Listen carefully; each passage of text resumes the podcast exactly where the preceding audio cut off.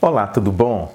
Tom Jobim, um dos maiores músicos brasileiros da segunda metade do século XX, autor de Garota de Ipanema, só para você se situar, ele disse uma vez que no Brasil o sucesso é visto sempre como uma ofensa pessoal. Isso reflete a inveja que existe oculta dentro de muitas pessoas. Quase sempre as pessoas não reagem muito bem quando nós conseguimos alcançar coisas importantes na nossa vida. Quando você passa num concurso público, que você chega e diz passei, passei em primeiro lugar, o olhar das pessoas, o sorriso das pessoas para quem falamos, nem sempre é um sorriso sincero.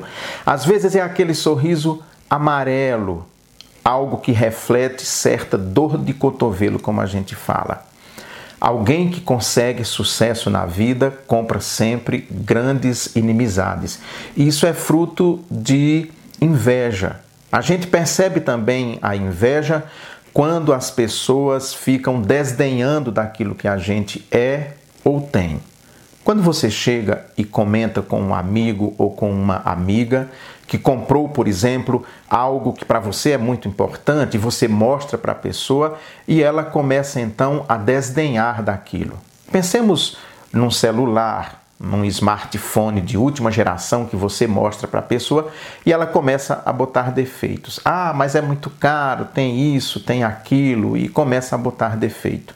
Seja o que for, você chega numa festa, imagine uma moça, uma mulher chega numa festa, ela se produziu, ela está simplesmente perfeita, mas chega e vai ter sempre uma amiga, vai ter sempre uma colega que vai cochichar no ouvido de outra, procurando algum defeito, alguma é, é, algum desequilíbrio na roupa, na maquiagem, no cabelo. Isso também é inveja.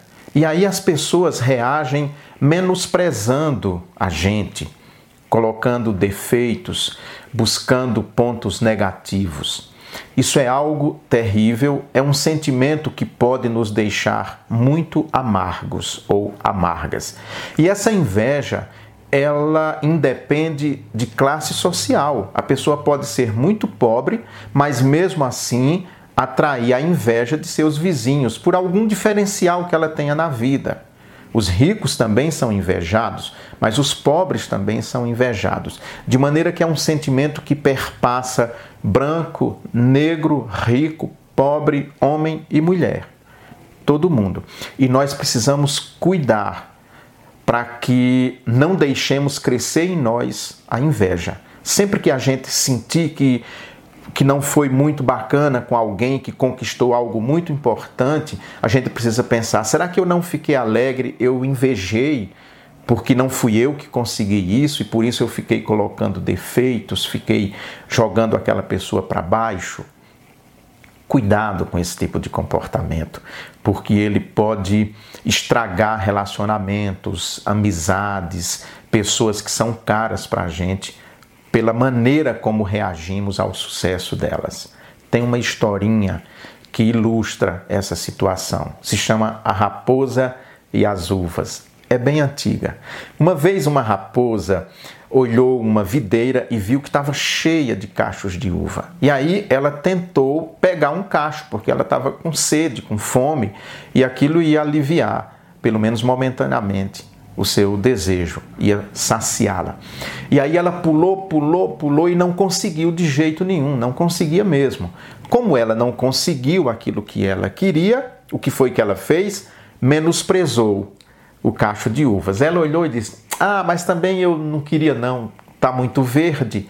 Além de tudo, essa videira só coloca uva azeda. Então, para mim, não serve. E aí ela vai embora toda ressentida por não ter conseguido aquilo que queria. A gente precisa se cuidar para não reproduzir na nossa vida o que fizera aquela raposa diante das uvas, objetos do seu desejo. Até semana que vem. Tchau, tchau.